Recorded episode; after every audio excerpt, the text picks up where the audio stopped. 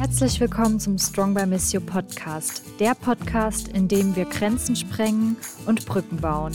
Wir bringen dir die Welt in dein Wohnzimmer. Wir sprechen mit jungen Menschen weltweit über soziale Gerechtigkeit, Politik und Spiritualität. Here we go. Hallo zusammen zurück beim Strong by Miss You Podcast. Wir sind in der vierten und finalen Folge unserer Serie mit den Weihnachten-AutorInnen. Und heute habe ich Kira Bär im Interview. Möchtest du dich vielleicht direkt einfach mal vorstellen? Wer bist du und was machst du? Sehr gerne. Hallo auch von mir. Du hast gerade gesagt, ich bin Kira, ich bin äh, 22 und lebe und studiere katholische Theologie in Tübingen ähm, seit drei Jahren. Und ähm, ich bin auch seit ja, zweieinhalb, drei Jahren auf Instagram aktiv spreche eigentlich hauptsächlich über meinen Glauben, meine Gottesbeziehung, aber doch irgendwie immer mehr, weil es einen natürlich nicht loslässt über, ich sage immer, das Abenteuer katholische Kirche. Ähm, da auch besonders über ähm, mein Frausein in dieser Kirche und ähm, mein Suchen nach einem Beruf in dieser Kirche oder nach meiner Berufung. Ähm, habe vor zweieinhalb, drei Jahren irgendwie festgestellt, oh, Vielleicht, äh, zieht es mich da auch wohin in ein Amt, wo ich gerade nicht rein kann und habe angefangen, auch auf Insta darüber zu sprechen und, ähm, ja, mache dazu relativ viel und entsprechend bin ich dann auch zu diesem Beitrag im Weihnachtenbuch gekommen, den ich geschrieben habe. Genau. Mhm. In dem Artikel sprichst du ja auch viel über deinen persönlichen Lebensweg und wie du dich praktisch dahin entwickelt hast. Möchtest du es Mhm. noch mal erzählen? Ja, ich kann's äh, ich kann's versuchen. Es fällt mir immer sehr schwer, das ich mir fällt sehr schwer, das zusammenzufassen. Ja. Aber wir haben ja Zeit, ne? Ähm, also ich bin, und das ist mir immer sehr wichtig, auch irgendwie, ich bin gar nicht großartig katholisch sozialisiert im Elternhaus groß geworden. Also ich bin ähm, durch die Seite meines Vaters irgendwie getauft, aber meine Eltern waren jetzt nicht so die krassen Kirchgänger und ähm, äh, also Glaube war immer was, was mich von, von mir selber heraus interessiert hat. Also meine Mama sagt das auch selber, das habe ich glaube auch, habe ich das in dem oder in dem anderen Artikel? Irgendwann habe ich mal geschrieben. Meine Mama sagt auch immer so, ja, keine Ahnung, von wem du das hast. Ähm, und ich sage dann immer, ja, von Gott. ähm, also war immer was, was irgendwie aus mir heraus, ähm, wichtig für mich war. Ähm, und wirklich zur Kirche bin ich auch erst mit der Firmung gekommen, weil ich erst bei der Firmenvorbereitung 'ne Gemeinde gefunden habe, ähm, die wo ich irgendwie dachte, da habe ich jetzt auch Bock, irgendwie dabei zu sein. Und da bin ich auch erst Ministrantin geworden und habe dann auch erst mit 17, glaube ich, festgestellt, dass die katholische Kirche Berufsfelder für Frauen hat. Also, in meiner Seelsorgeeinheit gibt's nur 'n Priester und 'n Diakon.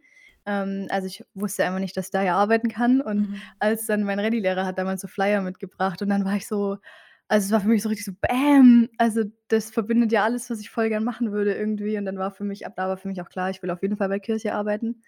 Ähm, und lange auch in so 'ner also, lange auch in so 'ner Selbstverständlichkeit: „Ja, ja, passt schon, ich werde Pastoralreferentin.“ Ähm, Mhm.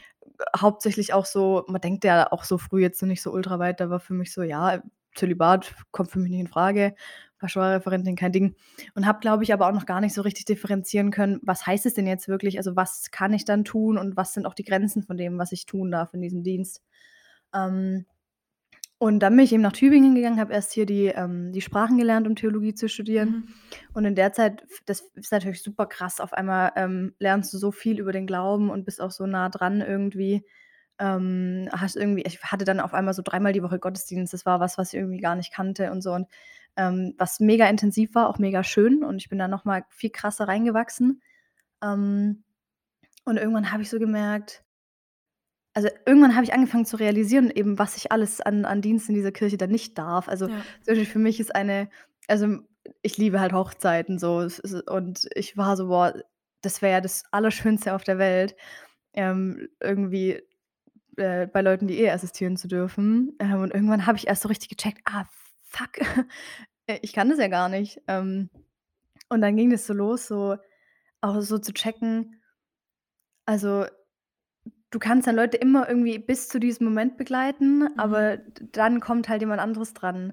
So und und in diesem eigentlichen Moment, der auch irgendwie also, für mich sind Sakramente schon was super, super Wertvolles, wo sich so ähm, so 'ne Intimität mit Gott verdichtet und das finde ich so schön. Mhm. Ähm, und warum darf ich da Menschen nicht nicht begegnen so? Ähm und warum dürfen auch Menschen das nicht nicht von mir bekommen? Also, weil, ähm, obwohl ich so jung bin, höre ich habe ich das immer wieder auch in meiner Heimatgemeinde gehört, wenn ich da ehrenamtlich Sachen gemacht habe, so: „Oh, du wärst so 'ne tolle Pfarrerin“ und so. Mhm.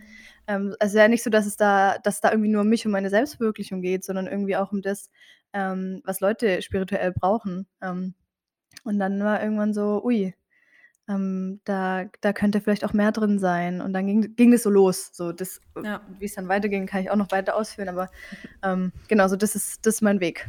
Mhm. Und wie kam's dann dazu, dass du das auch öffentlich auf Instagram geteilt hattest?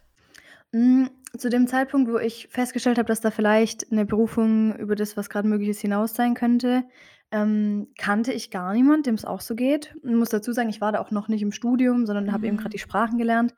Ähm, und bei mir im direkten Umfeld war niemand, äh, Nicht-Männliches, äh, der dieses Problem irgendwie hatte. Ähm, und ich kannte halt noch kaum andere StudentInnen. Ähm, und ich habe mich da echt dolle alleine mit gefühlt und, ähm, habe aber auch zu dem Zeitpunkt schon immer wieder mal auf Insta so Sachen Richtung Frauenpi Priestertum gedroppt und so und und dachte dann so: „Hm, vielleicht wär's ja mal an der Zeit, das so 'n bisschen einzuordnen und einfach mal einfach mal zu erzählen, ähm, wie's mir damit geht.“ Und da habe ich damals ich weiß es noch ganz genau, das war so 'n Tag, da ging's mir richtig scheiße. Da hatte ich, glaube ich, auch so Zyklus-Tag 1 oder so. Ich war wirklich nicht keine gute Stimmung und mir ging's irgendwie mit diesen Berufungsfragen wirklich schlecht. Und dann habe ich es war 'n richt es war 'n One-Take, 10 Minuten, ähm, ohne Schnitt einfach erzählt und habe das einmal hochgeladen. Damals a sind mir auch noch so, keine Ahnung, 600, 700 Leute gefolgt, also echt nicht viel. Und dachte mir auch so: „Ja, nobody cares.“ So, wer guckt Ja. sich jetzt hier 10 Minuten, äh, da mein k halb krankes Gesicht an? Ähm, und das war so krass, weil das halt für meine damaligen Verhältnisse komplett durch die Decke gegangen ist, Mhm.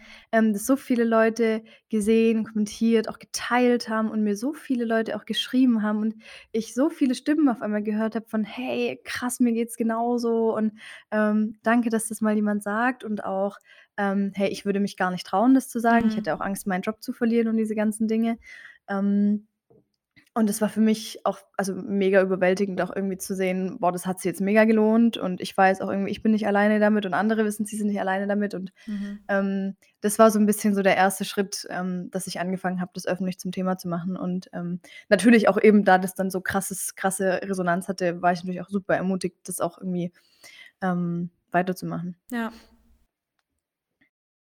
Du dir geht's aber nicht nur ums Frauenpriestertum, oder? Also, im Sinne Ne. von Cis-Frauen. Magst du das noch mal erläutern? Weil das fand ich auch schön, dass du extra die Unterscheidung gemacht hast, Ja, ich habe es jetzt vorhin wieder so 'n bisschen ich glaube, ich habe es Mhm. grad selber schon wieder leichtfertig in den Mund genommen, weil's einfach so naheliegend ist. Ja, ja, Mhm. Frauen, Frauen, Frauen. Ähm, ne, ist natürlich Quatsch. Also, es es geht ja es geht ja darum, dass Jesus geschlechtsunabhängig Mensch wurde also, dass Jesus Mensch wurde und nicht irgendwie sich geschlechtlich da ähm, also, dass das nicht das Thema ist. Ähm, und dementsprechend ist natürlich klar, dass also, deswegen sage ich lieber Weihe für alle und so haben wir Mhm. ähm, damals auch mal diesen Hashtag dann ins Leben gerufen. Ähm, genau, dass, äh, Weihe einfach unabhängig vom Geschlecht, ähm, Mhm. äh, zugänglich sein sollte. Ja. Voll. Wie fühlt es sich für dich an, dann auch, so sage ich jetzt mal, so 'n bisschen, ähm, in der Öffentlichkeit zu stehen, dafür vielleicht auch kritisiert zu werden von anderen, aber eben auch für eine Thematik zu stehen auch? Hm also, natürlich ist ist irgendwie jetzt Kritik und Hate nie was, was irgendwie Mhm. schön ist. Ähm, und was, glaube ich also, es hat mir am Anfang ich war ja wirklich dolle jung auch, als ich das also, ich war halt 19 so. Mhm. Äh, ne, stimmt nicht, 20 war ich. Das ist immer Ähm, noch sehr jung, ne? aber ich ich war 20, ich bin jetzt auch nicht viel älter so, aber ich war 20. Ich Ja. habe, wie gesagt, noch nicht studiert. Also, ich hatte auch einfach auch, ähm, keine keinen theologischen Unterbau, mit dem ich mich Mhm. großartig hätte verteidigen können.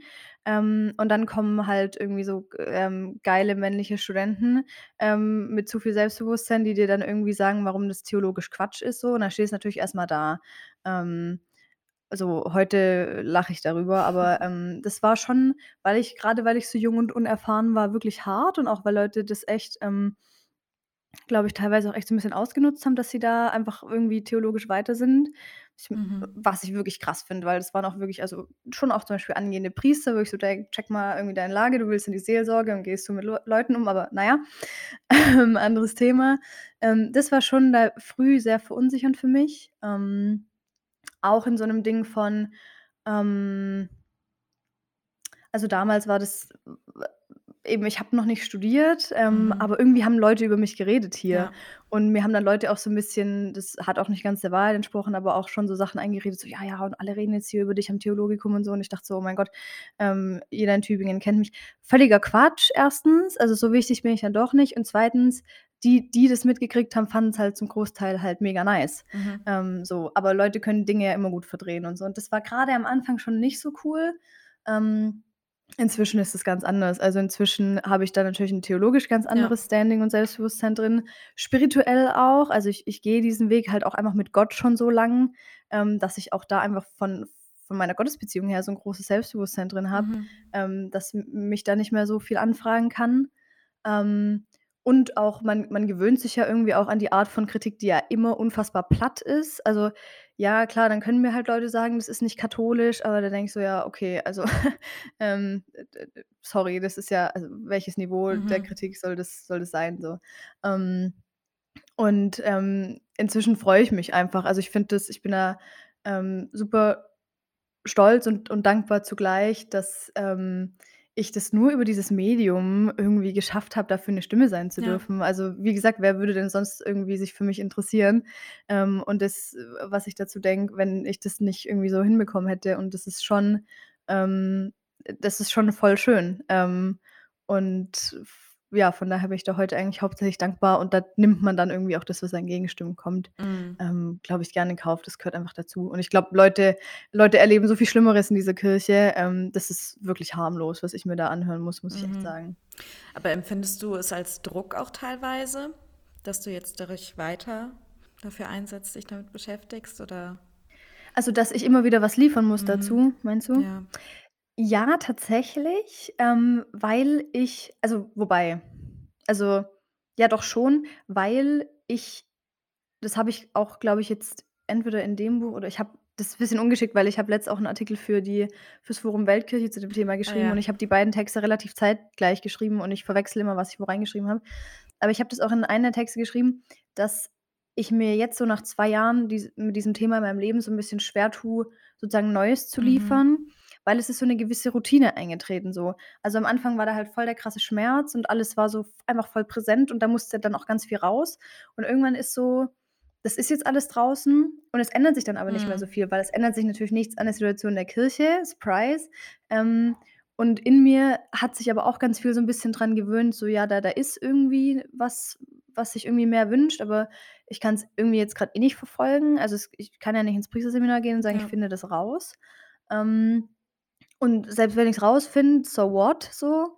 Ähm, und und es ist, glaube ich, jetzt auch einfach so 'ne also, es ist grad, glaube irgendwie auch 'ne Lebensphase, wo ich so ich bin ja jetzt einfach in 'ner relativ langen Phase Studium, wo man sich jetzt auch nicht jeden Tag gleich fragt: „Wie geht's mir beruflich weiter?“, sondern irgendwie auch einfach ganz andere Themen die ganze Zeit durchmacht und eh also, einfach persönlichkeitsmäßig einfach super viel abgeht und so. Und, ähm, es jetzt nicht mehr jeden Tag so, dass ich irgendwie aufwache und denke: „Äh, bin ich Pastoralreferentin, Mhm. Diakonin oder Priesterin oder was anderes?“ Ähm, und das ist so 'n bisschen so ja, ich kann grad wie gesagt, ich kann meine Geschichte nacherzählen und auch irgendwie bis hierher, aber, ähm, sie stagniert schon auch irgendwie grade.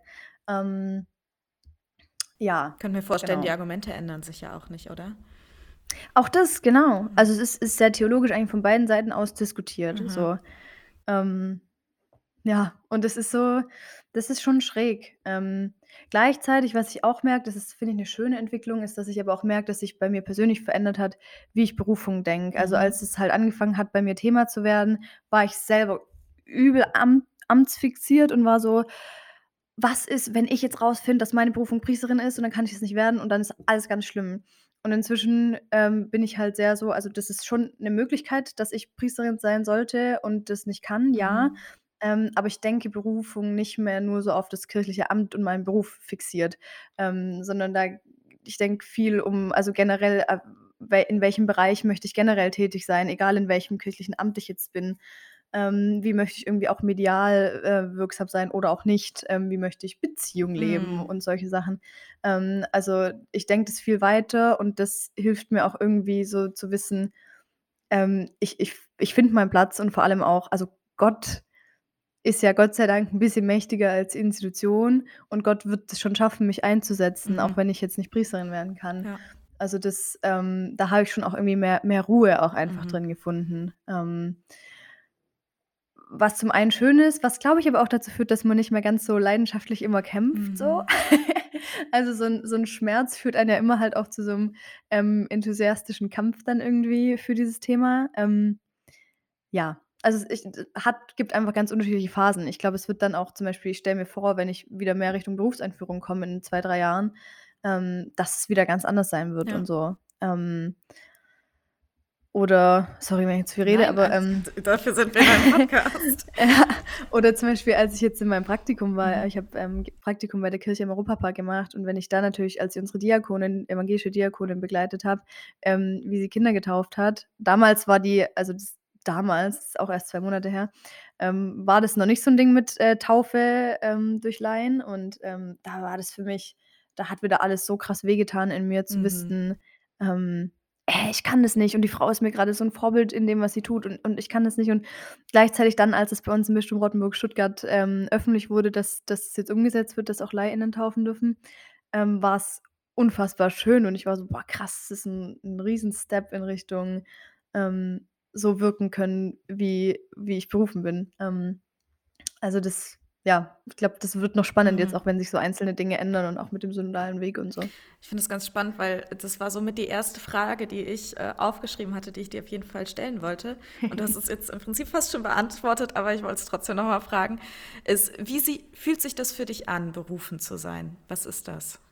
Hm, also, ich glaube, es gibt unterschiedliche Ebenen, weil ich glaube schon, dass es so was gibt wie so ganz also dieses unabhängig eben von dem Beruf ganz allgemein Mhm. berufen zu sein, ähm, einfach zum Beispiel als Christin erst mal zu leben und zu wirken und sich an christlichen Werten zu orientieren, ähm, und Menschen liebevoll zu begegnen und, ähm, meinen Glauben zu bezeugen, wenn ich danach gefragt werde und solche Sachen. Ähm, und und trotzdem glaube ich, dass man aber das natürlich auch noch mal für einen wirklich konkret, ähm, im in 'nem Beruf oder oder sonstigen Lebenssituationen, dass ich das schon auch irgendwie konkret festmachen lassen kann. Und da hatte ich wirklich, glaube ich, echt wie so einen Moment, den ich so rückblickend als so 'n kleinen Berufungsmoment beschreiben würde, wo ich eben angefangen habe, über diese Sachen Mhm. nachzudenken. Also erst mal so 'n bisschen, ja, vielleicht ähm, vielleicht das Diakonat und hm. Und irgendwann, äh, saß ich halt mal da eines Abends in meiner Gebetsecke und habe irgendwie über all das nachgedacht und habe irgendwie habe halt erst mal gecheckt: Ja krass, ich habe mir halt auch noch nie in meinem Leben überhaupt mal die Frage erlaubt, ähm, über Priestertum nachzudenken. Ähm, viel, glaube ich, auch immer wegen diesem Zölibatsding, wo ich halt auch irgendwann checken musste: „Hey, du darfst auch zur Priesterin berufen sein, wenn du's Zölibat nicht gut findest“. Mhm. Ähm, geht ja alles. Ähm, und dann habe ich irgendwann mir das 1. Mal so erlaubt, darüber nachzudenken und habe, ähm, das viel auch anhand von dem gemacht. Ich weiß nicht, ob das 'n guter Vergleich ist, aber so ist es halt in meinem Kopf passiert, dass ich, ähm, an meinen eigenen Ministrantinnendienst irgendwie denken musste, ähm, und daran, dass das für mich immer schon das Schönste war, wirklich Mhm. Altardienst zu machen und irgendwie am Altar, äh, irgendwie zu sein. Und, ähm, dann habe ich's das 1. Mal irgendwie zugelassen, auch so über Eucharistie nachzudenken und Eucharistie also der Eucharistie vorzustehen. Ähm und es war irgendwie so ich habe glaube ich, habe das auch so reingeschrieben. Ich saß da so in meiner Gebetsecke und habe erst mal so ganz laut „fuck“ gesagt, weil ich so dachte: „Hä? Das“ „das wär's ja.“ Mhm. Also, es war einfach so wie so also, es war einfach 'n 'n sehr klares Gefühl so ja, ich glaube, Gott und ich sehen mich da. Ähm, und, ähm, das, äh, hat sich auch also wirklich vom vom vom Dienst her, was man tut, nie so richtig geändert. Also, ähm ich sehe mich eigentlich schon total in Gemeinde und in Liturgie und so und, ähm, ich glaube auch, dass ich dass ich das kann und das erlebe ich auch. Ähm Ja, und und also die dieses dieses dieses Gefühl hat sich hat sich nicht mehr verändert und das hat mich unfassbar aufgewühlt. Mhm. Auch das war ganz also, der 1. Tag danach, da war ich so das war ein Tag vor Lockdown oder so, da waren dann irgendwie auch andere Dinge präsent, aber aber das war so ich bin so neben mir gestanden wie selten. Ähm, ich dachte: „Oh Scheiße, ähm, das damit habe ich jetzt auch nicht gerechnet.“ Mhm. Ähm, so 'n bisschen so 'n bisschen, wenn du auf einmal merkst: „Fuck, jetzt habe ich mich verliebt, gar keinen Bock.“ Ähm, so so war das dann irgendwie und das, ähm ja, wie gesagt, das hat sich, ähm, so auch eigentlich nicht mehr verändert. Wie gesagt, es ist eher so, dass ich mich halt dran gewöhnt habe und auch das vergleiche ich dann immer gern so mit so 'ner Liebesbeziehung. Mhm. Am Ende ist äh, am Anfang, wenn man sich verliebt, ist halt alles so bam, bam, bam, bam, bam. Und irgendwann, ähm, tritt so 'n bisschen Routine ein und deswegen ist es aber nicht weg Ne. so. Und so ist es, glaube ich, auch jetzt. Also, es ist halt es knallt nicht mehr so rein, ähm, aber es ist deswegen nicht weniger da. Mhm. Ja. Ich mich erinnert das persönlich auch sehr daran ist natürlich nicht eins zu eins vergleichbar, aber ich glaube, es ist etwas, womit sich sehr viele Leute auch identifizieren können, weil es so dieses ist viele haben Träume, die sie verwirklichen Mhm. wollen oder die sie gerne verwirklichen würden, aber sich gar nicht erlauben zu träumen, weil sie aus irgendeinem Grund nicht Mhm. möglich sind, sei es körperlich, sei es finanziell, sei es aus irgendwelchen anderen Gründen, sei es aufgrund des Geschlechts. Ich fand ich Ja. fand es ganz faszinierend. Ich habe da ganz viel wiedergefunden, was mich total geflasht hat auch. Ja, cool. Ja, ja, das ist klar, das ist natürlich nicht nur ähm, nicht nur 'n Thema, ähm, irgendwie bei uns in der Kirche und Mhm. und so, dass man dass man irgendwie an Träume und und Berufungen stößt, die aufgrund verschiedener Dinge irgendwie nicht oder oder scheinbar nicht möglich sind. Ähm, ist ja dann auch immer noch mal die Frage. Ähm, und das ist ganz komisch, auch damit leben zu Mhm. lernen Ja. irgendwie. Ähm, und weil ich mich halt schon auch manchmal frage ähm, also, wie gesagt, ich frage mich schon manchmal so, denke ich vielleicht auch viel zu amtsfixiert? Also, Mhm. f ist es Gott vielleicht nicht auch irgendwie mega Bums, ob ich jetzt Pastoralreferentin oder Priesterin bin so? Also, ähm, ge geht's überhaupt jetzt darum, was ich wie vorstellen kann oder, ähm, wei weiß ich nicht. Mhm. Also, das denke ich halt auch manchmal, denke „Bin ich nicht vielleicht auch viel zu sehr drin und und, ähm, denke irgendwie viel zu sehr in diesen Strukturen?“ I don't know, aber es ist halt, äh ja, es ist schwierig. Gut, das sage ich jetzt als Nicht-Theologin und nicht wirklich in der Thematik drin. Aber wenn Laien dann taufen dürfen, aber du doch keine Priesterin werden darfst, dann ist es ja anscheinend schon 'n Unterschied. Ja. So, also wer ist denn Und jetzt also, das das ist das ist sowieso der Witz. Also, das ist auch, äh ich finde es 'n voll spannendes Thema Aha. jetzt mit dürfen Laien taufen oder auch Ehe assistieren und, und, Ja. und. Ähm, meiner Meinung nach ähm, ich bin dafür dankbar, aber meiner Meinung nach ist und bleibt auch das 'ne Mhm. Notlösung, weil wir nicht anfangen, alle Geschlechter zu weihen. Und dadurch verwischen sich alle Berufsprofile, weil natürlich kannst du dich dann irgendwann fragen: „Was unterscheidet denn die Pastoralreferentin vom Ja. Diakon?“ zum Beispiel. Und dann unterscheidet einen vom Priester nur noch, dass der Priester halt der ist, der irgendwie da die Eucharistie zaubert. Also, es ist irgendwie super ähm, die Berufsprofile werden total verwischt Mhm. und das finde ich schon auch schwierig, ähm, und führt irgendwie, glaube ich, so Leute in ihren Berufsständen irgendwie zu Identitätskrisen. Ähm, auf der anderen Seite, ähm, glaube ich, dass wir halt leider keine andere Chance Ja. haben, wenn wir wenn wir mehr Beteiligung wollen, ähm, vor allem eben auch, dass die Leute irgendwie was davon haben, wie wir dienen können, Mhm. ähm, dann müssen wir halt diesen Weg gehen, weil solange Rom nicht einfällt, ähm, mal das Weiheamt zu öffnen, ähm, ist es irgendwie die einzige Chance, auch wenn ich die eigentlich überhaupt nicht gelungen finde, so. Ähm, und das finde ich dann irgendwie auch voll Mhm. komisch so. Also, auf der einen Seite freue ich mich, auf der anderen Seite denke ich so: „Eigentlich bin ich von dem Konzept gar nicht wirklich überzeugt so.“ Ähm, ja, also, es ist, äh, nicht so easy. Ja, das kann ich mir vorstellen, absolut. Wie sind so die Reaktionen? Wir haben jetzt sehr viel über junge Leute gesprochen in deiner Mhm. Altersgruppe. Wie ist es, wenn du mit älteren Menschen in der Kirche dich unterhältst? Wie sind die Reaktionen? Ähm, schon überwiegend positiv. Also, wenn ich zum Beispiel jetzt an meine Heimatgemeinde denke, ist 'ne Mhm. super, ähm, offene Gemeinde, wo wirklich auch viele mittelalte oder alte Menschen irgendwie sagen, dass dass sie das auch also, dass sie auch an der Situation dieser Kirche Ja. verzweifeln, beziehungsweise das total ähnlich sehen und so. Und, ähm, ich bin zum Beispiel, ähm, in meinem Bistum in 'nem, äh, Kreis von Frauen, die irgendwie, ähm, sich berufen sehen. Ähm, da bin ich mit Abstand die Jüngste, also, bin ich absolutes Nesthäkchen so und die sind also, da und da reicht die Altersspanne auch wirklich bis über die 80, Mhm. ähm, wo Leute also wirklich schon jahrelang irgendwie und Jahrzehnte, ähm, berufen sind und dafür kämpfen und Wahnsinn. so. Also, es kein kein Thema der ju jungen Generation. Ich habe da krassen Respekt davor, das ganze Leben lang das Mhm. auszuhalten. Also, finde ich echt heavy. Ähm, aber es ist ja wie wie überall es also, es gibt in jeder Altersklasse ähm, das ist was, was ich voll die Erfahrung gemacht habe. Also, die Frage, wie man sich dazu positioniert, hängt, glaube ich, tatsächlich nicht von der Generation ab. Also, du findest in meinem Alter halt auch irgendwie, äh, kon krass konservative Leute und du findest aber halt auch Achtzigjährige, die's nicht sind. Und zum Beispiel meine Oma, ähm, gehört zu den sehr konservativen alten Mhm. Menschen. Also, meine Oma ähm, und das ist auch für meine Oma und mich, glaube ich, gar nicht immer so leicht. Also, die ist 'ne sehr katholische gläubige Frau, ähm äh, die hält das Frauenpriestertum nicht für möglich Mhm. und die sagt auch so komische Sachen wie: „Frauen sind zu emotional, um so was zu machen.“ Ich denke so: „Oh Ma.“ Ähm, und ich glaube, die tut sich gleichzeitig auch also einerseits freut sie sich, dass sie überhaupt irgendwie 'ne Enkelin hat, die irgendwie Bock auf Kirche hat, weil da bin Mhm. ich echt allein auf weiter Flur in unserer Familie. Und auf der anderen Seite tut sie sich, glaube ich, schon sehr schwer damit, weil die hat voll so 'n Bild von: „Ja, und wir wollen alle nur so viel Mhm. und wir sind irgendwie wir sehen ja gar nicht, dass es ums Dienen geht.“ Und ich denke so: „Ja doch, Oma, ich will dienen, das ist ja das Problem so.“ Spannend. Aber irgendwie irgendwie checkt sie das nicht. Also, das ist schon ähm, da ist es und es wirkt wie 'n Generationsproblem, aber das ist es, glaube ich, Ja. nicht, weil wie gesagt, es halt generationsübergreifend alle Positionen gibt. Mhm. Wahnsinn. Wie bist du da reingekommen in diese Gruppe mit, ähm, anderen sich berufenen Fühlenden? Ähm, wie rum hat 'n das angefangen? Es gab in unserem Bistum, ähm, so 'ne Veranstaltung vor 1 1/2 Jahren, Frauenforum. Mhm. Ähm, also, was einfach generell mal 'ne Veranstaltung der Diözese zum zum Thema Frauen waren mit dem Bischof. Da konnten dann halt also auch eben sich also Interessierte und Berufene irgendwie es war online, sich einschalten. Und es gab dann aber auch verschiedene irgendwie wissenschaftliche, theologische Vorträge dazu und so und Austausch. Und, ähm, ich sage mal so, das, äh das lief nicht so gut. Also, da hat sich der Bischof nicht so mit Ruhm bekleckert und danach war Stimmung so 'n bisschen mittelgut. Ähm, und daraufhin hat er zum Beispiel hat er explizit als als als Reaktion seiner Seite auch darauf seinerseits darauf noch mal in diesem E-Mail-Verteiler der Leute, die da eingeschaltet waren, irgendwie berufene Frauen eingeladen, sich mit ihm Mhm. Und da war ich dann halt mal bei so 'nem Treffen. Ähm, und diesen Kreis gibt's quasi, der ist sehr lose vernetzt, trifft sich jetzt auch nicht regelmäßig oder so.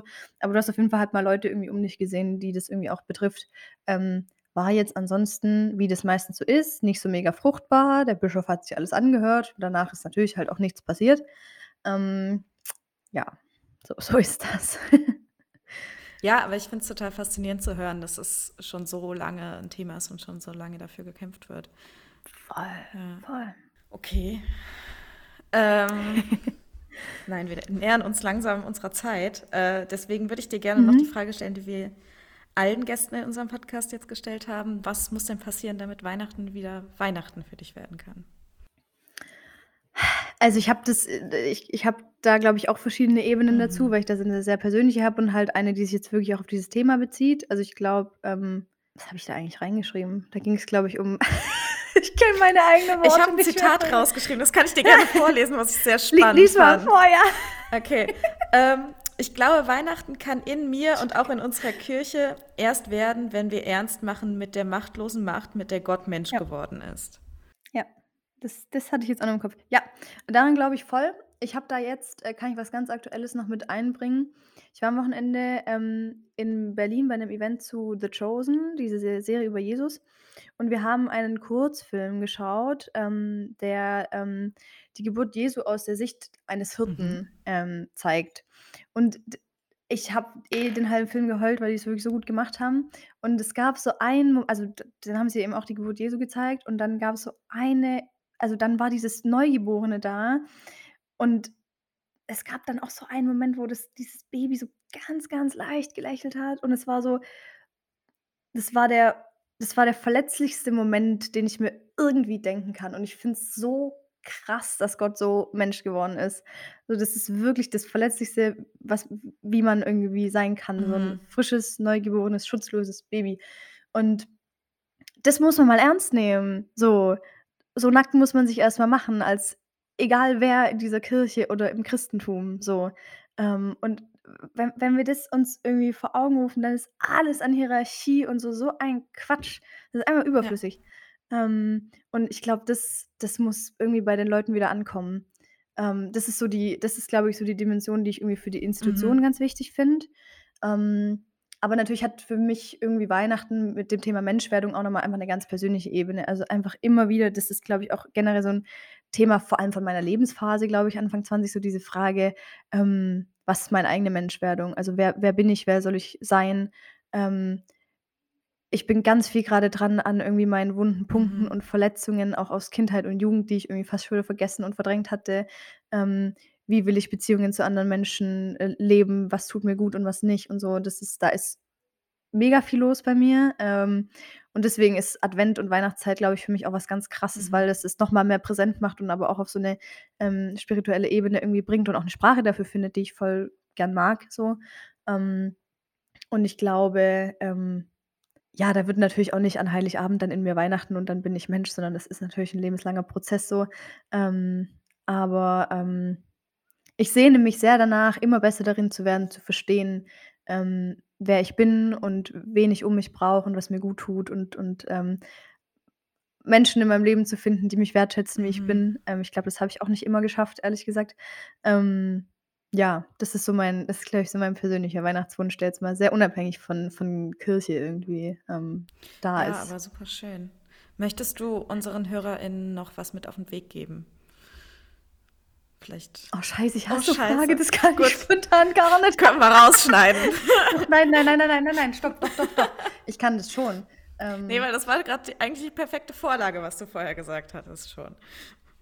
ja, ich glaube auch tatsächlich also, ich bin immer gut darin, von dem von mir selber auszugehen. Das soll jetzt nicht ich-zentriert klingen, aber, ähm, das mir fällt's immer am leichtesten, dann irgendwie zu sagen: „Das, was ich mir wünsche, wünsche ich natürlich auch Mhm. anderen.“ Also, ich ähm, ich wünsche Menschen generell einfach, dass sie Lebenswege und und 'n 'n Umfeld finden, wo sie einfach sie sein können. Also, für mich ist dieses man selbst sein können und angenommen sein können ein ein riesengroßes Thema und, ähm, ist, glaube ich, auch natürlich auch vor allem also, für viele Menschen generell und auch in unserer Zeit und Generation, aber natürlich auch in unserer Kirche irgendwie, wo wo es um so viel geht, wo Menschen nicht angenommen sind, wie sie sind und Mhm. so. Und das, ähm, ist, glaube ich, das, was ich was ich Leuten wünsche, so.